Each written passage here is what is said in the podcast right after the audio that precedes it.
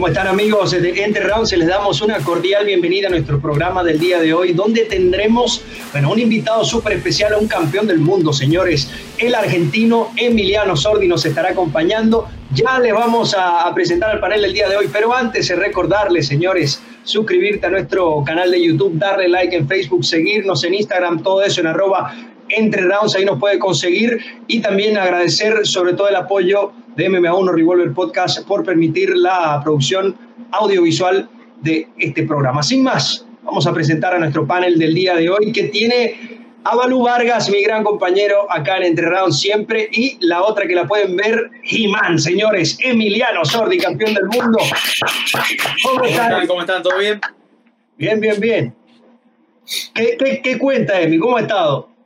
Bien, acá, tranquilo. Eh, volviendo, volviendo de a poco a los entrenamientos, tuve mucho tiempo eh, parado sin hacer nada, así que bueno, acá estamos en un pre-camp, si se puede decir, eh, pero ya con, con todas las ganas y el, y, el, foco puesto en el objetivo, otra vez. Valo, ¿cómo está? Muy bien, yo quiero saber qué compró el Sordi con lo que se ganó. Se ganó un millón de dólares, pura madre que estás tranquilo, güey, por un millón de dólares si me hubiera desaparecido, no le hubiera hablado a nadie, me cambio, la, me cambio el apellido. No, pero eso lo vamos a ver yo creo que más al rato, Sordi. Por fin, por fin se nos hizo tenerte. Eh, creo que fueron los primeros invitados eh, y no se nos hizo. Eh, por, por unas, unas, razones que pasaron ahí, espero que ya todo bien, pero no, un gusto en tenerte, man, y, y, contento de, de, platicar contigo y, y también llegar a la, a, la, entrevista de qué es lo que sigue para ti en, en, en, unos minutos. No, bueno, muchas gracias a ustedes y acá estoy para, para responder las preguntas que quieran. Menos de qué hice con la plata. Yo pensé que, ibas a, pensé que ibas a llegar con un saco como de cocodrilo, güey, algo que... Ah, sí, güey, o sea, sí, Shannon No tanto Shannon pero, pero más como que, no sé, un chaleco de piel de, de avestruz, un pedo de algo. Sí, algo así, o sea, humilde, pero todos modos que se notó que ganaste. Más, paisano que antes. así me gusta. Así, así, antes de entrar al, al, segmento al 100, el día de hoy, bueno, salió una entrevista de alguien que no suele hablar mucho en los medios. Se trata de Nate Díaz, alguien que todo el mundo está pendiente. Y quiero traer este tema a colación porque, bueno, como siempre tiró bombas a todo el mundo, no se salvaron ni los hermanos, eh, ni los hermanos Paul, pero también eh, dio buena información de qué es lo que viene para su futuro. Dijo, 155 libras, ya no más, no voy a pelear más en esa división, quiero 170 y mencionó dos nombres, Charles Oliveira y Dustin Poirier. Balú, tú que, que, sé que lo conoces muy bien a, a, Nate, ¿qué impresión te dio la entrevista si la viste y qué crees que viene para su futuro? Eh, mira, vi un poco la entrevista, pero me, me, me, da mucha risa, pero mucho gusto por él, porque él sabe el poder que, que tiene, ¿no? Él sabe con el, el solo tweet que manda siempre causa lo mismo que hace Conner, ¿no? Que alguien está peleando y ponen dos, tres palabras y de repente todo el mundo se molesta y empiezan a hablar de ellos y ahí, o sea, está el, el contender número uno y dos ahí esperando y los olvidan porque Nate puso un text y, o un, tweet o algo, ¿no? Entonces la gente eh, le, encanta saber, ellos son unas personas que, que, que siempre quieres estar sabiendo qué es lo que van a hacer. Eh, y creo que es la, como una nostalgia de ellos de que de que la gente siempre está enterada de qué, qué sigue para Nate. Y como no ha peleado más de un año de más Vidal, eh, y la forma en que terminó, como lo habíamos comentado antes, no fue de que lo, lo terminaron, pero fue también por razón de lo. médico, lo que exacto, entonces. Si eres fan de Masvidal, Masvidal lo madreó. Si eres fan de Nate, eh, la, la, cortada y conoces a Nate y sabes que vuelve a pelear. Entonces, es, es, lo, es lo de ellos que llama la atención de, de, de que tienen, no sé, imán que nomás como que la gente los, los quiere ver pelear siempre porque son entretenidos, ¿no? Eh, y pues Poirier sabe que ahí es donde está la lana, ahí está el dinero. Él, él ya contestó y dijo que en 165 le encantaría o en 170 porque eso no tiene que cortar peso y sabe que va a ganar bastante dinero. Ganó bastante dinero con la pelea de Conor y ahorita Nate está en esa posición de que como Conor también ya perdió, más Bilal también ya perdió, Nate todavía tiene ese, ese como que ese llamativo de que la gente lo quiera ver en un pay-per-view, ¿no? Y, y, creo que es muy inteligente, o sea, lo odies o, o, te caiga bien, es, es, muy inteligente la manera que lo hace y, y, le está funcionando. Yo creo que ya en esta etapa final de, de Nate Balú, creo que el, el, cinturón y esas cosas no están tan en su cabeza, que si de repente se le presentan, obviamente lo va a tomar, pero creo que ya desde el punto de vista del negocio, ¿no? de, hacer una, mejor bolsa, de hacer que valgan estas últimas peleas, creo que la, la premisa. Y va a ser así, porque Nate es uno de esos, me atrevo a decir, top 5 nombres en el mundo de las MMA que generan una, importancia mayor a los demás en cuanto a ratings y, obviamente en cuanto a atención. Emi, vamos a transformarte por un segundito en matchmaker de la UFC y le colocamos en un contrato a Nate Díaz de un lado y del otro lado a quién me pone. A ver, los que él eligió eh, son dos peleadores de, de, 155. Yo creo que si él quiere pelear 170, debería eh, elegir un, un 170, ¿no? Realmente. Eh, pero bueno, la pelea que todo el mundo creo que quiere ver es otra vez con, con Conor. Eh, están empatados, eh, fueron buenos shows, la verdad, las dos, así que seguramente sería una pelea atractiva para, para los realmente aficionados al MMA, para el público que solamente quiere ver un show y, y ni hablar para, para Dana, ¿no? Que se llevaría unos cuantos billetes. Sí. Bueno, yo, yo, estoy de acuerdo con, para darle la palabra a Balú, estoy de acuerdo con Emi y agregar que los dos vienen de perder. Yo creo que este momento es perfecto para, para hacer esa pelea, Balú. de acuerdo con, con Emi White, como, como, lo, como lo llamó el productor, Emi White eh, dijo, o sea, hizo una buena pelea, pero acuérdate que esa pelea nunca va a desaparecer mientras los dos no se retiren.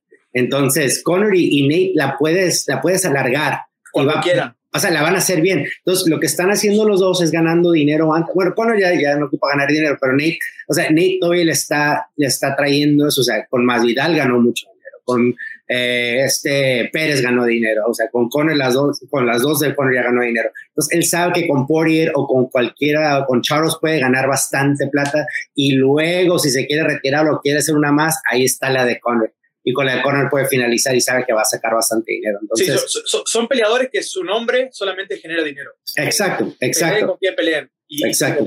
a los dos se, está multiplicando, ¿no? Sí, porque ya después yo creo que si pierde Conor contra Nate o Nate pierde contra Conor, creo que ya se pierde eh, un poquito de los dos. el perdedor va a perder valor. Sí, exacto, exacto. Entonces ya no tienes el poder para, para poder estar pidiendo estas peleas como lo están haciendo, ¿no? Y es algo que esa, esa pelea creó entre la gente, entre el público que no sigue al MMA, que gente común y corriente, el, los medios mainstream media, es lo que le llama la atención. yo hablo con gente que, que, a veces le pregunto, me, están hablando del UFC, les digo, ¿conoces el, el UFC? Ah, sí, de McGregor. Ah, sí. conoce a Nate Díaz. Ah, sí, sí, sí, Nate Díaz fue el que, el que peleó con. Y hasta ahí ya no conocen a nadie más. O sea, solamente conoce las estrellas del evento. Exacto, exacto. Por eso es que creo que esa pelea todavía, aunque no se haga este año, en dos años, tres años, todavía podría no, funcionar. Cuando sea, sí. Cuando sea va a ser una pelea que va a facturar. Muy, muy de acuerdo contigo también. Y hay que ver también que peleadores de la 155 eh, solamente por, por, pelear con Nate Díaz y, y tomar esa, esa bolsa están dispuestos a subir a 170 creo que había mucho. Me gustaría un Gaethje por ahí, pero vamos, vamos a ver qué, vamos a ver qué, qué, acontece. Con esto vamos a entrar a nuestro segmento al 100.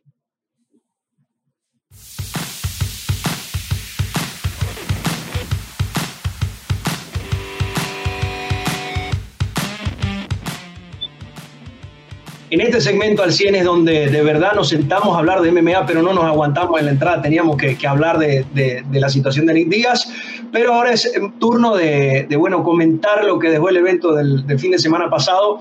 Bueno, muy doloroso para mí, saben bien que, que admiro a Alistair Overeem, es uno de los peleadores con los que crecí viendo, y bueno, Alexander Volkov muy superior, Overeem el plan no le funcionó, y bueno, tiene una nueva derrota, derrota difícil y si nos ponemos a ver muchachos, las últimas derrotas de Alistair Overeem fueron knockouts bastante graves, el de Engano, el de Jairzinho y ahora este. No sabemos muy bien qué es lo que viene para él en el futuro y por su parte Alexander Volkov, eh, quizás su victoria más importante dentro del UFC y ya se mete en la, en la discusión quizás para, para ser en un futuro contendiente. Para mí le faltaría al menos una victoria más. Balú, ¿cómo viste la pelea? No, aparte que se me rompió el corazón en verlo perder, porque yo la verdad quería ver que, que Overeem llegara a esa pelea de título, ¿no? ¿Mande? Y cómo perdió esa imagen de, de Overeem ensangrentado de rodilla me dolió. sí, sí, o sea, pero también es como lo habíamos comentado, ¿no? Dependiendo qué vaya a pasar, eh, o sea, quien, quien conecte en esos, los pesos completos es, y ahorita Sorry los puede platicar de eso, es quien conecte primero es quien va, quien va a dirigir el baile. Y, la verdad, eso, eso yo se me hizo raro que, que Overeem no pudo atacar más en tratar de llevar a, a, a al piso, ¿no? Que es demasiado grande también, pero eh, se me hizo como que no era el Overeem de la última pelea, como que desde el inicio no encontró su ritmo y, cuando lo conectaron y allá se, se super perdió. Entonces, eh, qué lástima por él, pero no creo que sería la última pelea. a mí no me gustaría que se retirara, me encantaría verlo una vez más. Creo que puede dominar a varios de los peleadores que, que están en el top 10 o en top 5 todavía.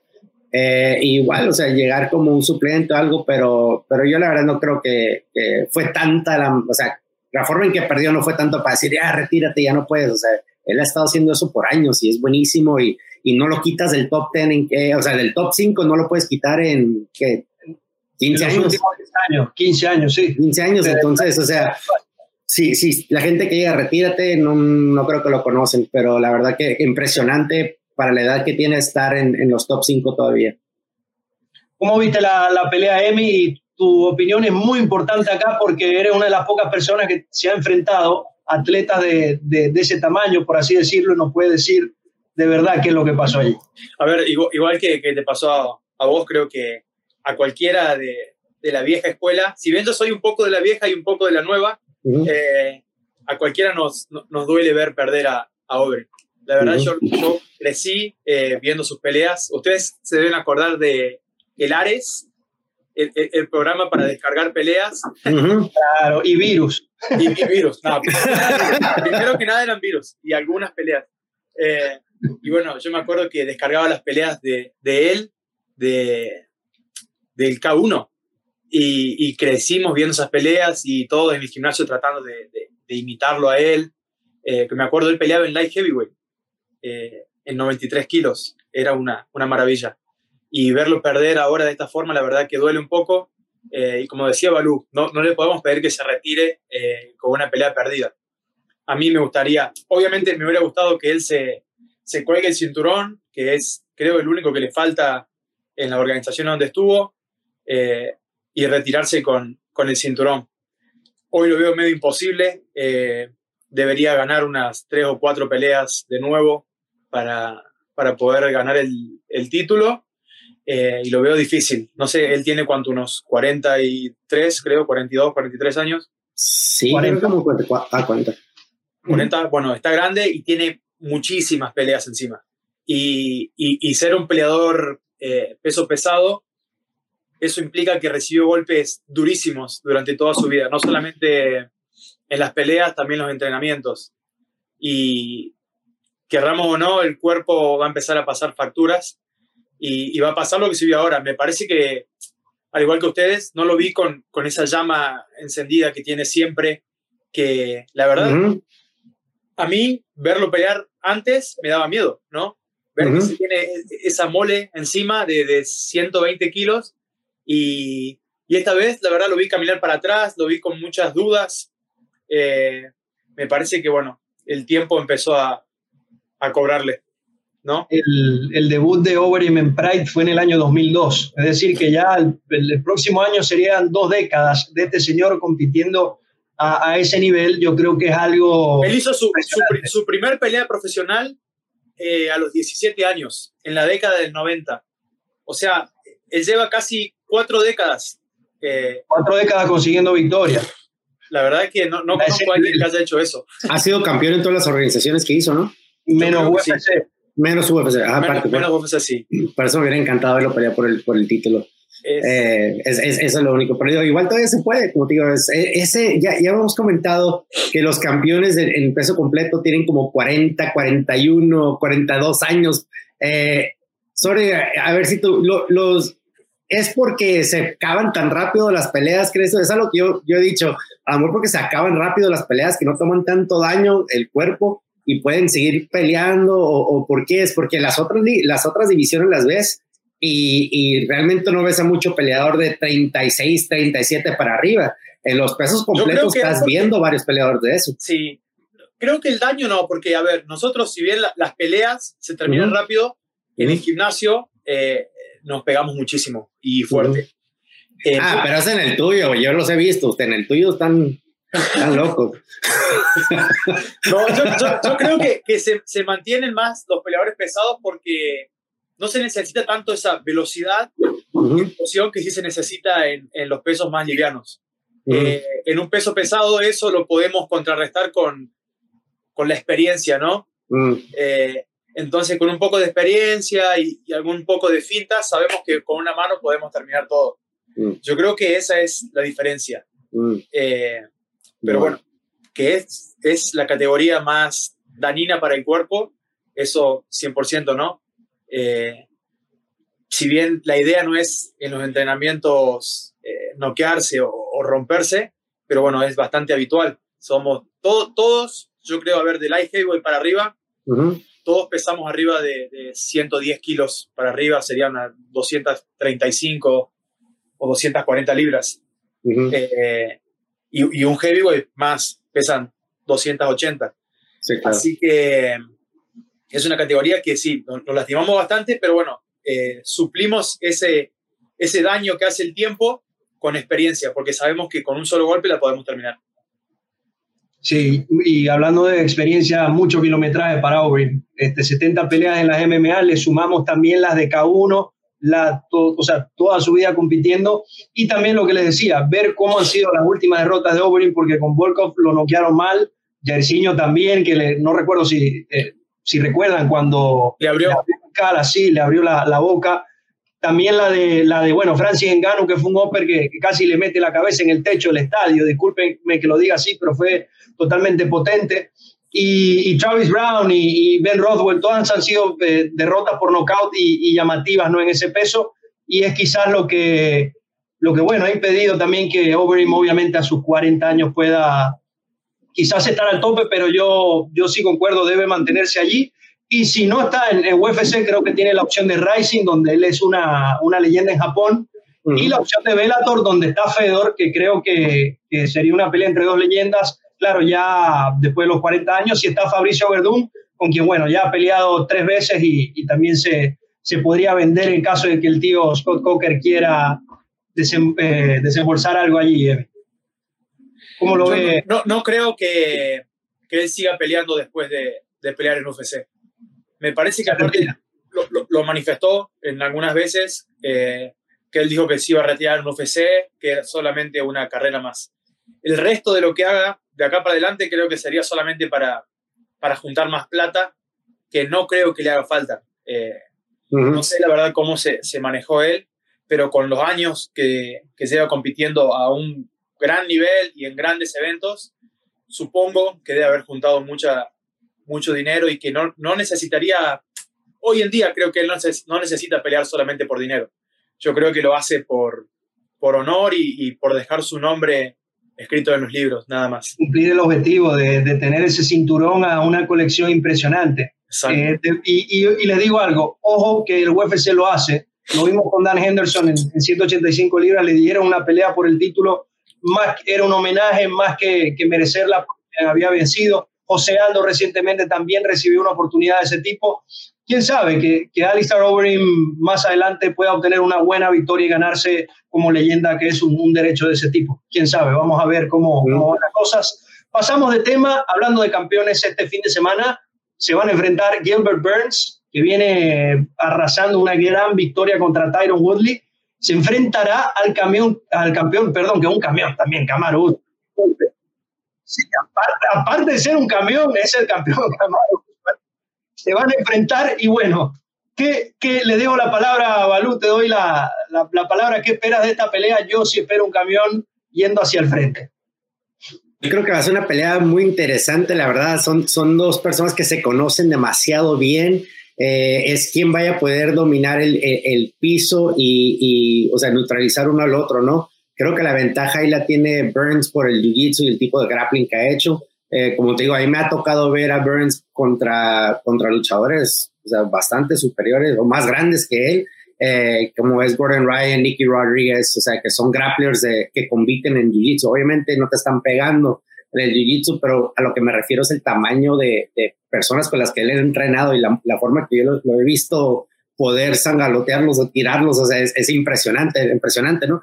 Entonces, eh, yo, yo, yo estaba en contra de Burns las últimas cuantas peleas pensando que no iba a ser o salir en la forma en que ha salido y creo que en vez de morderme la lengua voy con Burns esta vez eh, y igual va a perder. Ahora voy con, con, Burns esta vez. Creo que Usman, o sea, es súper fuerte, tiene una lucha, o sea, superior como lo hemos visto, ha dominado a los mejores, eh, pero vi algo que contra Colby Colvington, o sea, lo vi que, que no batallaba, pero creo que Burns es diferente que Colby.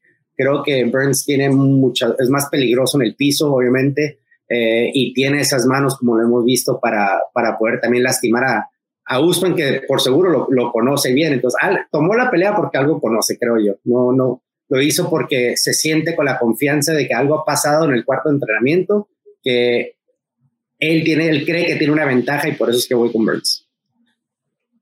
¿Cómo ves la pelea, Emi? ¿Cómo ves esta situación? No, eran compañeros. De hecho, en una de las victorias de Usman era Burns quien lo cargaba en su brazo y ahora se van a enfrentar. No, a ver, yo, yo pienso igual que, que Balú. Eh, pongo, pongo mi, mi, ficha al brasilero eh, por lo que él dijo. Por el jiu-jitsu, yo creo que su jiu-jitsu es mucho más peligroso que, que el wrestling que puede ofrecer. Eh, y en pie tiene muchas más armas que Usman lo veo mucho más peligroso en pie. Si como decía él, fíjate, tomó una pelea eh, contra Masvidal con muy poco tiempo de aviso y Masvidal pudo conectar muy buenas manos y si bien estuvo lejos de ganar la pelea, eh, estuvo a la altura de la circunstancia.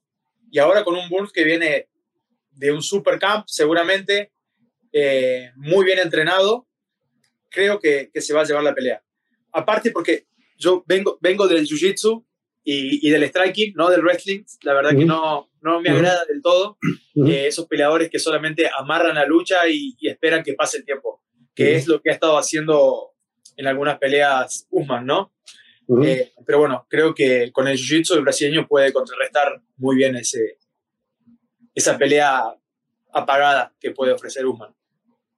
Estoy de acuerdo. Eh, Balú, vemos las, las victorias de Usman, ¿no? Que que en su carrera de UFC en cinco peleas no ha perdido, se ha visto imponente, pero si analizamos los nombres que de repente lo han complicado más o lo han llevado a decisión, yo veo que destacan Rafael Dos Anjos y Tyron Woodley, que son dos peleadores que tienen buen suelo, lucha y tienen buenas manos. Entonces creo que acá, por eso Gilbert Burns lo puede complicar, porque tiene la manera de amenazarlo por muchos lugares. Pero lo que, lo que quiero saber, Balú, es en cuanto a la pelea, cuál debe ser la, la, estrategia para Burns, porque ya, ya vimos los elementos que tiene, pero cómo afrontar una pelea frente a un Camaro Usman, que, que también ofrece muchas amenazas y sobre todo lo decía Emi, te lleva al suelo y ahí es una carrocería, ¿no? Eh, mira, yo, o sea, ¿qué, ¿qué, estrategia? La verdad, lo, lo, que yo veo es de que Usman tuviera que tratar de mantenerlo de pie por los primeros dos rounds no tratar de llevarlo al piso tan rápido, o sea, a frustrar un poco a, a Usman para que Usman tenga que eh, cansarse, no cansarse, pero igual frustrarse en tratar de llevar al, al, al al piso, ¿no? Porque una cosa es llevar a alguien al piso que no tenga el nivel de jiu-jitsu que él tenga, y otra cosa es llevar a alguien, o sea, que, que diga su puta, si lo llevo al piso, lo tengo que poner contra la jaula, lo tengo que amarrar en media guardia, no le quiero dar esa posición para yo estar en el medio de él, que me vaya a aventar una sumisión de abajo, porque es peligroso de todos lados, Burns, pero entonces, él, tiene que ser muy cuidadoso en la forma en que va a eh, hacer el derribe, eh, cómo cansarlo, si es que se cansa Burns, porque yo no lo vi cansado en ninguna de las últimas peleas, lo vi súper bien de condición. Eh, la, como dijo Sordi, la pelea contra Masvidal, o sea, Masvidal tomó la pelea a, corto plazo y no, y no pudo finalizarlo, ¿no? Entonces, eso, eso también es uno de, las, de los factores que vi ahí, de que digo, puta, si, si a Masvidal no lo pudiste finalizar, ¿qué le vas a hacer a Burns? ¿no? Si, si es que Burns entra, Burns como ha entrado a las últimas peleas. Entonces, para mí, Burns tiene que tratar de mantenerlo a pie un poco y luego poco a poco ir tratando él de llevar, o sea, hacer el contraataque y llevar a Usman al piso usando la reja. Y creo que ahí es donde lo va a frustrar e igual lo puede dominar. No sé si lo vaya a finalizar, pero hay posibilidades que sí. ¿Cómo ve la estrategia acá, Emi?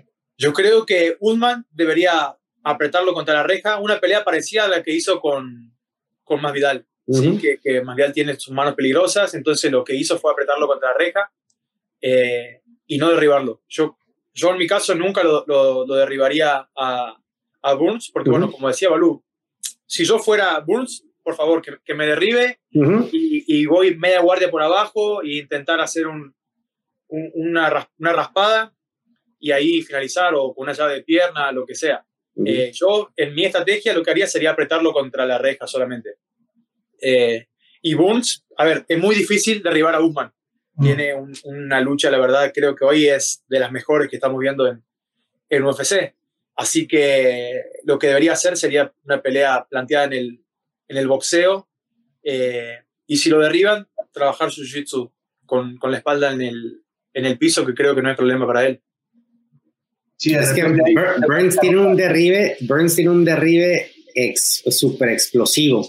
Eh, y, qué tantas veces puede hacer eso, perdón, me interrumpí, pero qué tantas veces puede hacer eso sin cansarse, porque, porque este, este Usman, Usman tiene muy buena defensa, pero qué tanto puede defender, ¿no? Y qué tantas veces va a poder explotar Burns, entonces va a ser súper interesante. yo no recuerdo si lo, lo derribaron alguna vez a Usman, la verdad que no, Mm, no, recuerdo. no, no, sabría decir, pero sí, es muy difícil. Es muy Nunca, nunca vi a alguien que lo derribe. Colby no lo llevó al piso, creo, ¿no? No, sé si y Woodley lo llevó a No, no.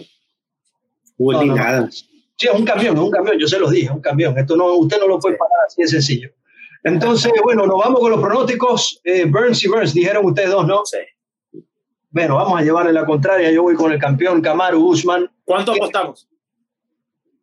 Bueno, ya va, ya va, ya va, ya va, ya va. que tú, Emi, o sea, no vamos a poner tan loco. y ahí vemos. Mira, si, si, ganamos, nos mandas Vemo, que los dos vivimos aquí en San Diego, vamos a comer tacos. De todos modos, igual yo le puedo pagar ya al Goyo lo que le debo de tacos. Estás en deuda. Y, y, yo me llego a San Diego, así, así de sencillo. Entonces con Usman por decisión. No va a noquear, no va a finalizar, decisión como siempre. Y vamos a, pasar al siguiente tema, a la siguiente batalla, donde tendremos a alguien que fue invitada de nuestro programa, amiga de la casa, Alexa Grasso, se estará enfrentando a Mace Barber en la pelea coestelar de UFC 258. Para dar un poco de contexto, Barber viene de sufrir su primera derrota como profesional, tiene 22 años, perdió contra Roxanne Modaferi, que es alguien con bastante experiencia en la división, y se enfrentará a un Alexa Grasso que viene de subir a las 125 libras, se vio muy bien, se vio muy potente, y en lo que a mí respecta, considero que Alexa tiene mayor experiencia, además de talento, por lo tanto creo que se va a llevar el triunfo, pero bueno, así iniciamos el, el tema, Balú, ¿cómo ves esta pelea entre Alexa Grasso y Barber? Uh, mira, yo a mí me encanta ver a Alexa Grasso pelear. Eh, soy fan de ella cada vez que pelea más, sale con nuevas armas. Eh, la forma en que sale, lo platicamos con ella cuando aventó ese, golpe el, Superman, ¿no? Entonces, eh, yo creo que este, el estilo de Barber le, le, conviene a Grasso, creo que ella va, va a salir adelante. Eh, Barber se, o sea, tuvo dificultades la última vez con esta Modaferi, porque pues Modaferi es como el Keith Jardín de las mujeres, ¿no? La forma en que pelea, que es tan, tan rara, pero no, o sea, le, te complica. Y creo que Alexa, en como entra y sale y cambia todo, de repente te patea las piernas, luego el cuerpo, luego la cabeza y luego de repente entra con el boxeo. Creo que ahí es donde tenga la ventaja. Entonces, eh, yo voy con Alexa en esta, pero creo que va a ser muy buena pelea. Eh, igual puede ser una pelea de la noche para, para este evento. ¿Cómo ve la pelea, Emi? También para mí va a ser una pelea muy atractiva. Eh, Barber me, parece esa peleadora súper fuerte que, que van todo el tiempo para adelante y te van desgastando de a poco. Pero Alexa tiene muchas más armas, creo que es mucho más rápida, así que con una pelea inteligente se, se la podría llevar. No fácil, pero si no se desconcentra y, y, arma una estrategia correcta, creo que con las armas que tiene se puede llevar la pelea. Yo la veo de verdad eh, una muy buena oportunidad para que Alexa Grasso eh, pueda subir en los rankings. Y sobre todo recordemos que va eh, llegando a la división y, creo que cada pelea le va a dar un poco más de, experiencia allí, se va a sentir cada vez mejor. Y si la acompañan los resultados, ojo con Alexa Grasso en esta división, señores, porque yo, yo lo digo, en su debut se vio muy bien, se vio fuerte, se vio boxeando con bastante agresividad y creo que eso es lo que vamos a ver nuevamente. Vamos con los pronósticos, eh, Balú. Alexa. Alexa para Balú también, Emiliano Sordi. También, Alexa. Se va, se va con, con, Alexa Grasso, creo que, bueno, creo no, es unánime. Alexa Grasso para nosotros va a llevarse el triunfo. También destacar a Kelvin Gastelum, que va a estar viendo acción. Si usted, quien nos ve, le gustan las peleas con, con mucho striking, con, mucho, con mucha acción, ese es Kelvin Gastelum que gane o pierda, va hacia adelante y va a lanzar golpes. ¿Cómo ves ese choque, Balú? Eh, veo con un Gastelum que va a entrar a esa pelea con mucha presión, creo que ocupa ganar. Eh, de la forma en que perdió en su última eh, pelea, creo que, que, le dejó como un sabor muy malo y, y, él si quiere volver a llegar a pelear por el campeonato tiene que salir y ganar de una manera impresionante, ¿no? Entonces creo que ahí Gastelum ojalá entre con la cabeza bien y, y, creo que es muy buen match para él. Eh, pero como te digo, tiene que entrar muy bien y, salir con la mano arriba porque si no se va a perder en, esa, en esa categoría que es tan, tan, tan fuerte en el UFC. Y otra, otra pelea, bueno, la semana pasada pelearon Clay Guida y, Michael Johnson, yo salí muy contento. Es más, yo creo que, Clay Guida no ha dejado de brincar desde, ese momento, porque pasan los años y, parece el conejito nunca se oxida. Duracell. Sí, sí, nunca se oxida. No, no, no, es impresionante, pero esta semana también vamos a tener un choque similar y es el de Jim Miller contra Bobby Green, que también tiene un recorrido importante. Y bueno, Jim Miller, uno de mis favoritos también, un fajador de verdad. ¿Qué, qué esperar de una pelea así? No, la verdad que es, tanto Clay Guida como Miller, la verdad son muy eh, emocionantes de verlo pelear. También como a mí me encanta verlo pelear a, a Gastelum siempre, porque tenés que estar atento todo el tiempo. Eh, es un peleador que siempre está ahí al pie del cañón para dar o recibir todo el tiempo. Eh, y son, por eso son peleadores que, que, siempre están en el, en el main card, ¿no? Eh, en la cartelera principal, porque son peleadores muy, muy emocionantes que todo el mundo siempre los quiere ver. Lamentablemente todavía no, no se han podido colgar el cinturón. Eh, pero bueno, en mi caso me encanta verlos pelear, como, como dicen ustedes los mexicanos, con, con huevos, ¿no? Con huevos mexicanos. Sí, esos son los peleadores que a mí me, me gusta ver pelear, que están todo el tiempo paradito ahí, uno al frente al otro, dando y recibiendo. Y algo que yo repito mucho en este programa, podrá sonar canción, pero cada vez que podamos ver a estos tipos hay que aprovecharlo, hay que verlo, hay que disfrutarlo. Ya lo vimos con Overeem, no sabemos si va a pelear, lo vimos con Khabib también. Entonces, vamos a disfrutar de estas peleas para el fin de semana, evento encabezado por el choque, por el campeonato de los pesos welter, Gilbert Burns y Kamaru Usman. Con esto vamos cerrando entonces nuestro segmento al 100 y ya regresamos.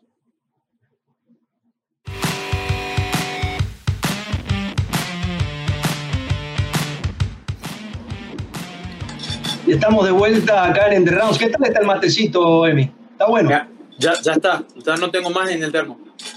Muy bueno. Esta, esta, esta es la mejor hora, ¿no? Ah, yo le doy al mate todo el día. Ah, bueno eso, eso, eso todo, el día ahí con el, con el mate, bueno, me parece. Eh, nuestro café. Así sí, cierto. Sí, cierto. Gastón, Gastón Reino siempre andaba con esa madre también. ¿Cómo le llaman al, envase, Emi? ¿Tiene un nombre específico el envase del mate? Esto es el mate. Porque el mate es, es, la... El vaso, por así decirlo. El recipiente, sí. Y adentro de la hierba, ¿cómo se llama? La hierba para el mate. o la hierba mate, perfecto. Hierba mate y esta es la bombilla. ¿Y te la, fumas o te la tomas? Vos sabés que varias veces me, me, han visto acá y me dicen, ¿y, ¿y, eso hay que darle fuego? No, no. Pero escuchá, tengo una anécdota con, Jeremy Stephens que me dice, ah. hey, ¿y cómo es eso? le puse agua y le dije, tenés que tomar así. Y él dijo, no, ahí me da asco, mejor tomo así. Y dije, bueno, y tomó y se tomó toda la hierba. es, es, un sabor, es un sabor bastante es particular.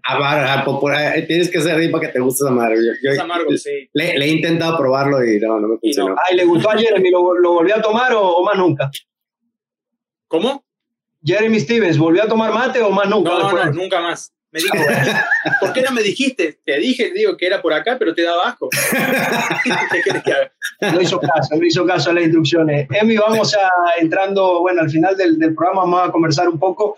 Cuéntanos en qué estás, cuándo es tu, tu próxima pelea. Ya vimos que PFL eh, anunció pues su serie de eventos para este año. Entonces, ¿cuáles son los planes? Y, y échanos el cuento, Emi, que por cierto, para recordarles, él es el campeón de los pesos semicompletos del PFL de la pasada temporada. Bueno, un torneo larguísimo y, tiene un mérito enorme, enorme, enorme a nivel mundial estar allí. Bueno, nos acompaña Emi, así que cuéntanos, ¿qué viene? Bueno, a ver, sí, la pelea va a ser el 29 de abril eh, en Las Vegas. Todavía no sé con quién, si bien ya presentaron todo el roster de, peleadores. la verdad, el encargado de, de, decidir con quién no soy yo, eso es el evento, yo estoy listo para cualquiera. y ahora, bueno, hoy estamos a 12 semanas de la pelea, así que me voy a tomar todo lo que queda de, de febrero como para hacer un, un pre-camp y ya entrar en marzo y abril, lo que serían las últimas ocho semanas, eh, bien enfocado en, en, la pelea que me toque, con el peleador que me toque, eh, trabajando bien sobre la estrategia y, y poniendo la máquina a punto. Balú.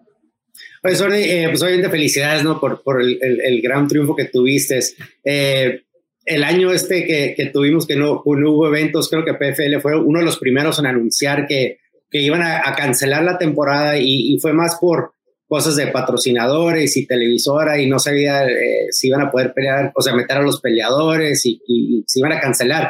El estilo de ellos obviamente no podían hacer eventos uno tras otros porque tienen la, el, la fórmula de los torneos, ¿no? Entonces eso causaba muchos problemas para la gente que no conoce lo, cómo funciona el PFL. Es casi es un torneo toda la temporada y es temporada y es por puntos y como vayas ganando y, y sumiendo y eso. Entonces ese año que, que tuviste libre, eh, ¿Qué, qué, qué es lo que hiciste?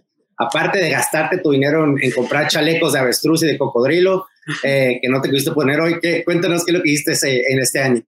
No, bueno, la verdad yo me, me estaba en San Diego, me volví a Argentina en marzo para visitar la familia y pasar un tiempo con amigos y me agarró la cuarentena en, en Argentina y bueno, estuve, pasé todo el año prácticamente allá eh, fueron como 240 días más o menos de cuarentena que duró en Argentina.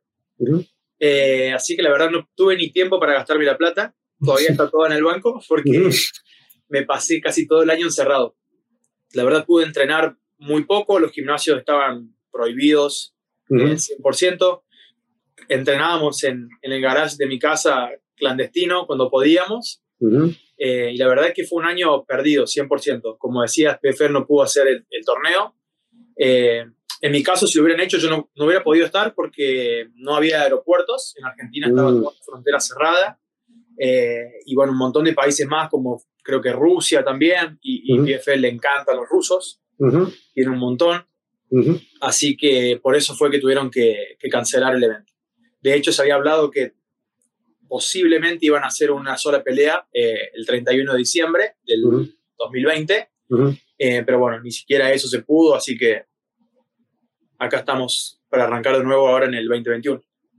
A mí, a mí me gustó mucho cómo manejó la, la situación PFL, porque de una vez anunció que, que no... Fueron claros.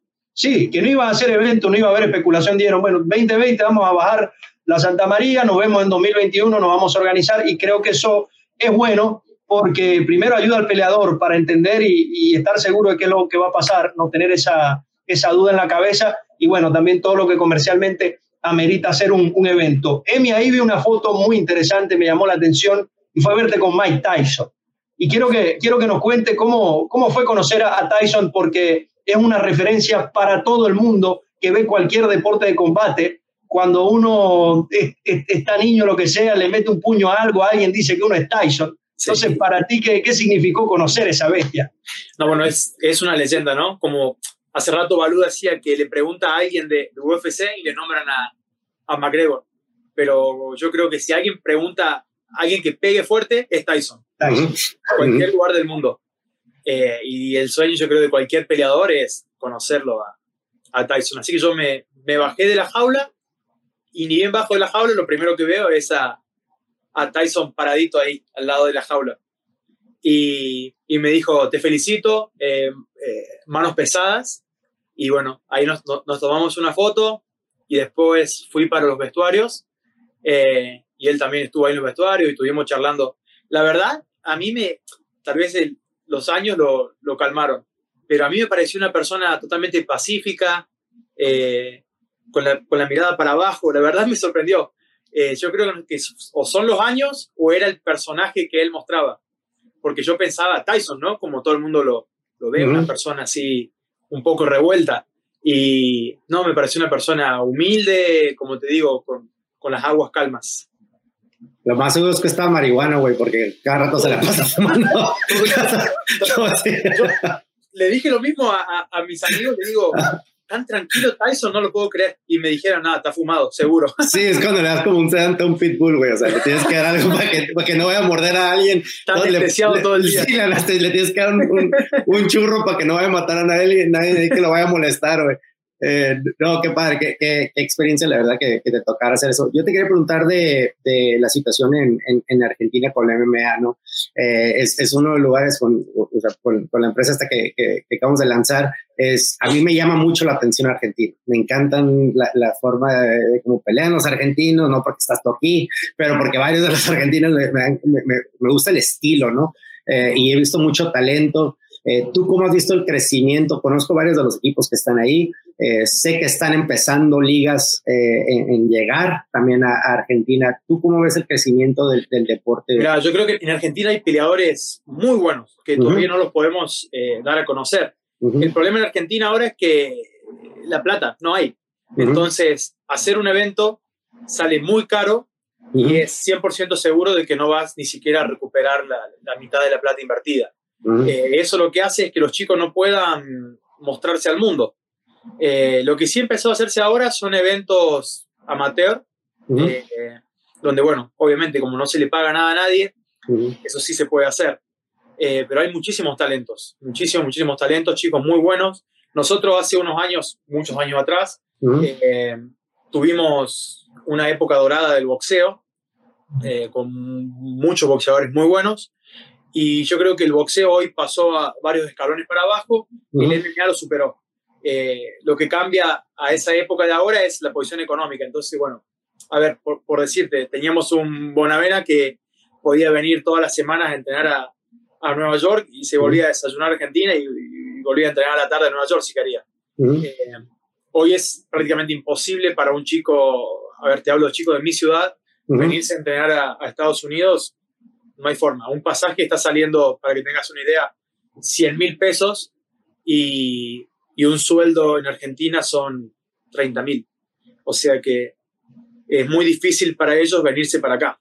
Si hay que dejar de comer tres meses y pico para solamente pagar el, el, Me identifico, Emi, yo, yo soy de Venezuela y es algo... Lo mismo, lo mismo. Sí, o hasta, o hasta peor en algunos casos, pero... Y creo que también se está viendo igual de afectado el talento, ¿no? Que cuando no tienes, primero, donde entrenas es limitado y segundo, no tienes donde verte, eso, eso se, queda, se queda allí, lamentablemente. ¿Cómo, bien, pero, yo veo eso también como un, plus, porque, a ver, la pasamos tan mal que cuando nos dan la oportunidad de llegar... Sale a matar. Y ya somos duros por el proceso solamente, ¿no? Yo creo que lo mismo pasa en México. Eh, al ser países subdesarrollados, el paso del tiempo no, nos va endureciendo, entonces cuando ya llegamos a, a, las grandes ligas, eh, ya está, ya tenemos los, los callos hechos, entonces eso es un plus que tenemos cuando, cuando podemos llegar.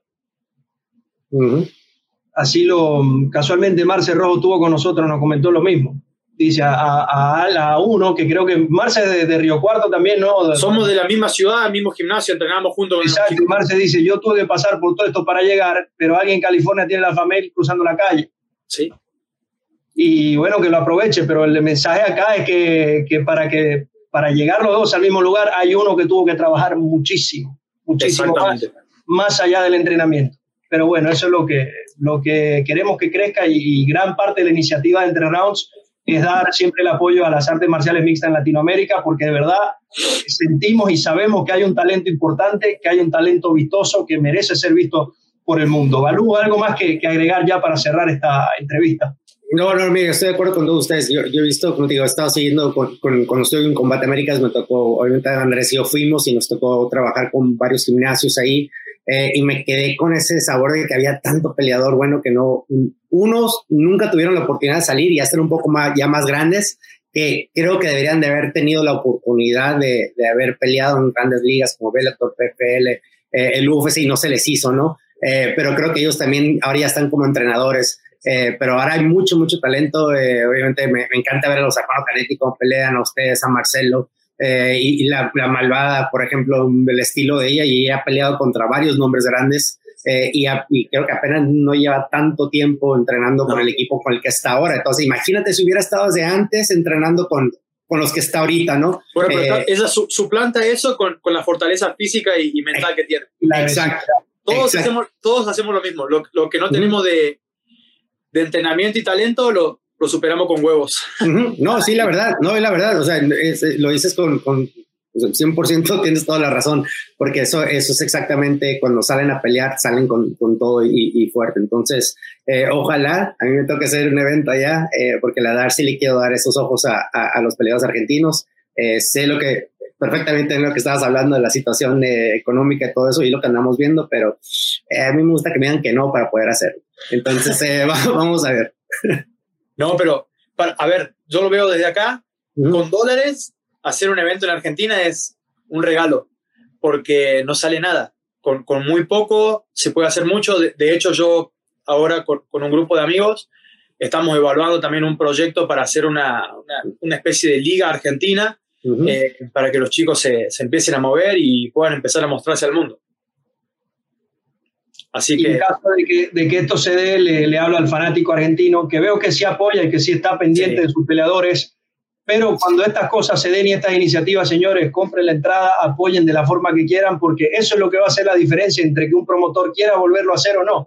Es así de sencillo, quieren ver más peleadores, a pagar la entrada, señores. Ya finalizando, Emi, algo más que, agregar y sobre todo, bueno, inmensamente agradecido de, de finalmente tenerte acá. No, bueno, la verdad que sí. Muchas gracias a ustedes. Eh, habíamos intentado hacer esta entrevista hace un tiempo, pero bueno, mi, papá tuvo un accidente justo ese mismo día que íbamos a hacerlo y no pudimos. Eh, pero bueno, acá estoy, la verdad contento de, que me hayan dado el espacio y cuando quieran de nuevo solamente me llaman y, y acá estoy. Muchas gracias, Emi. Me acompañaron entonces Eduardo Balú Vargas, nuestro invitado Emiliano Jimán Sordi, quien les habla Andrés Licho, el agradecido con todos ustedes por sintonizarnos, agradecido también con MMA1 y Revolver Podcast por permitirnos la difusión de este ejemplar. Y por último, señores, no lo olviden, a suscribirse, arroba entre rounds, clica la campanita, suscríbase también, denle like, apoye este proyecto, señores, que más allá de apoyarnos a nosotros, está apoyando nuestro movimiento para propulsar las artes marciales mixtas en Latinoamérica. Así que ahí se los dejo. Muchísimas gracias por su sintonía. Nos vemos en la próxima. Adiós.